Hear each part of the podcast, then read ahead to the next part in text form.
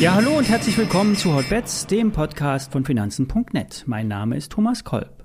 Hotbets wird präsentiert von Zero, dem gebührenfreien Online-Broker von Finanzen.net.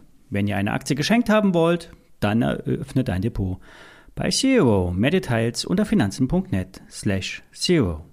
Vorab der Risikohinweis. Alle nachfolgenden Informationen stellen wir immer keine Aufforderung zum Kauf oder Verkauf der betreffenden Werte dar. Bei den besprochenen Wertpapieren handelt es sich um sehr volatile Anlagemöglichkeiten mit hohem Risiko. Dies ist keine Anlageberatung und ihr handelt wie immer auf eigenes Risiko. Die Lage an den Märkten bleibt bullish, obwohl die Zinsen stark steigen, der Ölpreis und die anderen Rohstoffe hoch bleiben. Der Krieg ist nicht beendet und trotzdem steigen die Notierungen. Es ist schwer davon auszugehen, dass die saisonalen Muster auch in diesem Jahr greifen. Mitte März geht es nach oben, getragen unter anderem von dem nahenden Ende des ersten Quartals. Hier werden in der Regel die Portfolios adjustiert. Steigende Tech-Werte helfen dabei, die Bewertungen der Portfolios besser aussehen zu lassen.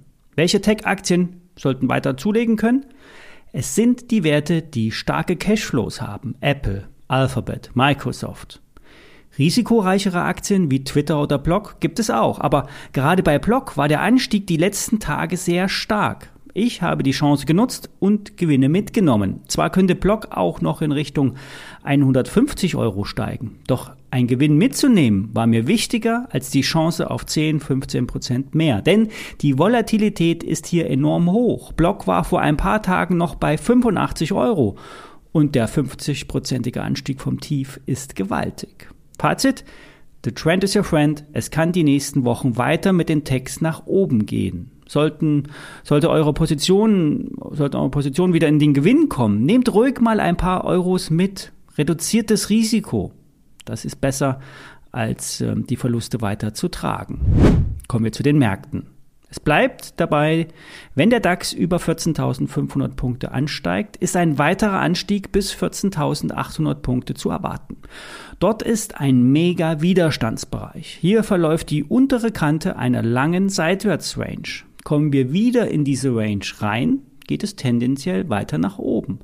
Prallen wir dort ab, wäre das ein schlechtes Zeichen. Aber bedenkt, die meisten Anleger sind negativ eingestellt, erwarten fallende Kurse. Eigentlich äh, sind sogar äh, viele Short. Fallen die Kurse dann aber nicht, sondern steigen weiter an, kommen die Shorties unter Wasser. Bedenkt, die Märkte können länger steigen, als es rational als möglich erscheint. Kommen wir zu Morphosis. Hier gab es eine positive Nachricht. Dazu eine verhaltene Einschätzung eines Analysten und ja, ein charttechnischer Widerstandsbereich. Kommen wir zu den Details. Gestern Abend wurde die Zulassung des Medikaments Monjuvi in einer Kombinationstherapie in der Schweiz verkündet. Die Schweizerische Zulassungs- und Aufsichtsbehörde für Arzneimittel und Medizinprodukte hat der Morphosis-Therapie grünes Licht gegeben. Aber der Schweizer Markt ist eher klein und die exklusiven Vermarktungsrechte für Monjuvi liegen in der Schweiz bei dem Kooperationspartner Inseed. Es ist also eher als eine Art Bestätigung der Morphosis-Strategie zu sehen, als äh, mehr Umsatz zu erwarten. Das gleiche Horn bläst auch die Deutsche Bank. Die Analysten sehen, dass die Markteinführung von Monjovi eher schleppend verlaufe. Die Aktie wurde mit Halten bestätigt. Kursziel 30 Euro. Zuvor waren es allerdings 46 Euro. Und das ist auch der Grund, warum die Aktie von über 25,50 Euro gestern rund 10 Prozent abschmierte. Bei über 25 Euro liegt ein früherer Unterstützungsbereich, der sich nun aus charttechnischer Sicht zum Widerstand entwickelt hat.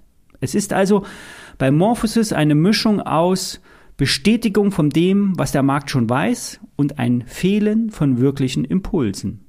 Die Meldungsdichte der Unternehmensführung lässt aber erkennen, dass versucht wird, kursstützende Nachrichten zu lancieren, bisher ohne Erfolg.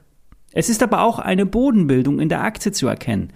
Solange die 21 Euro nach unten halten, besteht die Chance auf einen Anstieg über 25 Euro und dann in Richtung 30 Euro. Wie am Freitag letzte Woche gesagt, alles über 30 Euro ist Bonus. Den Hebelschein, den ich am Freitag empfohlen hatte, lag schon 15% im Plus, drehte allerdings gestern nach den verhaltenen Analysteneinschätzungen der Deutschen Bank ins Minus. An der Story hat sich eigentlich nichts geändert. Der Schein liegt rund 25% vom KO entfernt, also vom Basiswert. Die Schwelle verläuft bei rund 17 Euro. Etwas wird jeden Tag angepasst, weil es ja ein Unlimited-Schein ist. Der Hebel beträgt derzeit moderat 3,2 3,2. Ähm, Doch wenn sich die Aktie um 10% bewegt, bewegt sich das Investment eben auch um über 30%.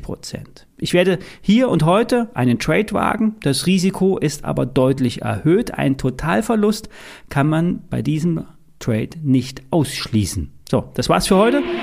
Bis morgen.